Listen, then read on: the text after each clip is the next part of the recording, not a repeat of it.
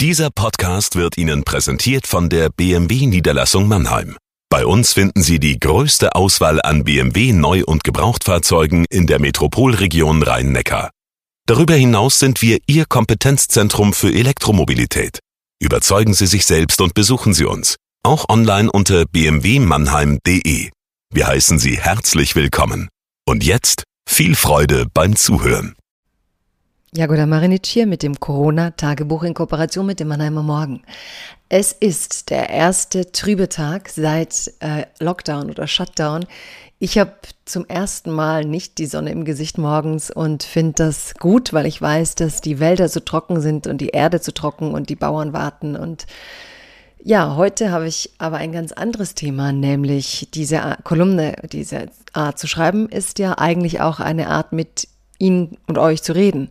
Das heißt, jedes Gespräch, geschrieben oder gesprochen, bringt uns aus meiner Sicht weiter.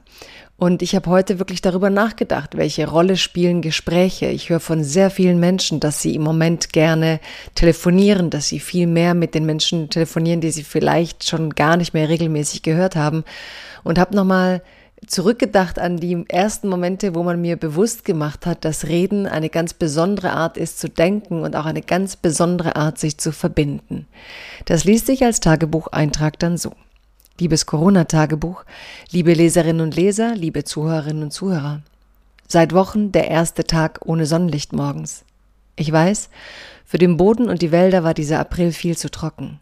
Für mich war das Licht jedoch eine Rettung. Ja, was rettet uns eigentlich durch diese Zeit? Von den meisten Menschen höre ich, wie viel sie telefonieren. Der Redebedarf hat sich erhöht. Viele fragen nach, wie man zurechtkommt zurzeit. Dank des verstärkten Arbeitens im Homeoffice fragt man auch im Team anders nach. Gespräche als Teil unseres Ichs. Ich war schon in der Schule sehr beeindruckt, als meine Deutschlehrerin mit Kleist von der allmählichen Verfertigung der Gedanken beim Reden ins Klassenzimmer kam wie sie diesen Satz im Mund liegen hatte. Sie schmeckte ihn gewissermaßen nach dem Aussprechen, als seien schön gesprochene Sätze etwas, nach dem man sich die Lippen lecken muss, wie nach Eis. Da habe ich zum ersten Mal verstanden, dass leise Denken eins ist, aber das sich formierende, laute Denken, weil man sich jemandem erklärt, etwas ganz anderes. Zurzeit schätze ich das besonders. Menschen, die zuhören können, die nicht warten, bis man fertig ist, um dann ihren Redeblock zu setzen, der etwas ganz anderes meint, sondern Menschen, die ins eigene Denken mit hineindenken, es verstärken und plastischer machen, existenzieller vielleicht, und man sich dann dem Denken des anderen zuwendet. Diese Art des Redens beschreibt Martin Buber in seiner Schrift Ich und du am tiefsten. Heute Morgen sah ich als erstes Bilder aus Moria, wie man den Menschen dort Frühstück gab. Eingeschweißte Brötchen wurden in die Menge geworfen. Hm, ich brauche Gespräche über solche Bilder.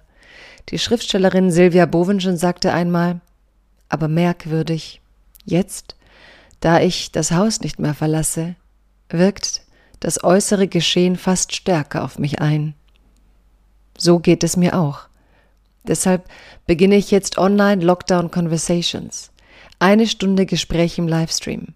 Mein erster Gast ist EU-Parlamentarier Erik Marquardt. Ich werde mich mit ihm über solche Bilder wie in Moria unterhalten und das Denken darüber vertiefen, das Handeln und Nichthandeln hinterfragen. Am Mittwochabend auf dem Twitter-Kanal des Interkulturellen Zentrums. Reden Sie mit und bleiben Sie gesund.